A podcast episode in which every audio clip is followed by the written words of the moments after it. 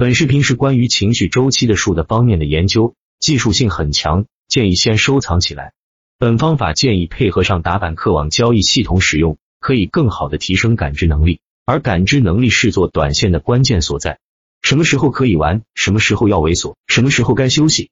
一、交易的本质正确的时间，交易正确的标的。二、超短的核心正确识别市场情绪周期，把握周期拐点。三。周期的划分，情绪周期的三个阶段和对应的策略：一、上升期死磕周期龙，理论上只有一个周期龙；二、混沌期板块间跷跷板，板块内高低切；三、退潮期控仓休息，退潮期的新题材和高位股市亏损之源，情绪周期三种演化路线图：一、上升期一、混沌期一、上升期。二、上升期一、退潮期一、混沌期一、上升期。三、上升期一、退潮期一、上升期。四。上升期新周期启动日的标志，以及如何判断主线和龙头一指数大阳或长下影共振。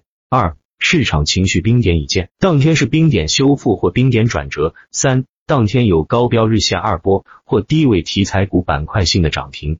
主线是二者选一，越早认识到新周期的主线，越早介入，则能占据主动赚钱地位。五、上升期结束的标志一预警日周期龙或空间龙断板。二。确认日断板，次日不能反包修复。六、混沌期标志和交易策略，上升期后的混沌期分二个阶段：一、上升期主线余威还在，这个阶段还有主线板块内高低切、高标震荡、低位补涨；二、主线已经溃不成军，已经没有主线，这个阶段只有板块间跷跷板，退潮期后的混沌期，只有板块间跷跷板。七、退潮期不同阶段的标志，退潮期起点，龙头跌停带动亏钱效应。退潮期控仓是铁律：一、初期跌停板十个以上，连板高度压缩到四板左右；二、冰点跌停倍增，连板高度压缩到三板甚至二板，连板数量三个以下；三、进入冰点试错的混沌期或冰点转折的新上升周期。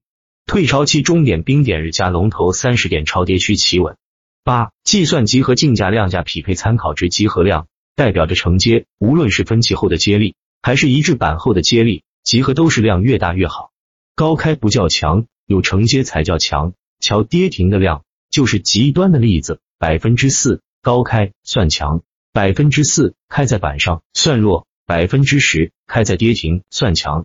量价匹配，量在价先。九超短操作，交易的是股票，博弈的是情绪。指数周期、情绪周期、主线热点周期，指数和情绪的周期有共振，有背离。背离的结果是，要么你把我拉下来，要么我把你拉下来，直至同向共振。主线热点的情绪周期决定了整个市场的情绪周期，能抗住情绪退潮期不补跌的，后面情绪修复期能抗住情绪退潮期不补跌的，后面情绪修复期都可以看高一线。关于主线，主线是上升期才有的，只有上升期才有资格讨论主线。混沌期只有轮动，没有主线；退潮期更没有主线，主线可以无脑干。轮动不能接一致。关于活口，只有混沌期才有活口的说法。由于板块轮动，今天强的，明天弱，但会留个活口，第三天再冲一下。上升期都是活口，退潮期找活口会很惨，最后发现都是死口。关于弱转强，弱转强是上升期和混沌期的术语。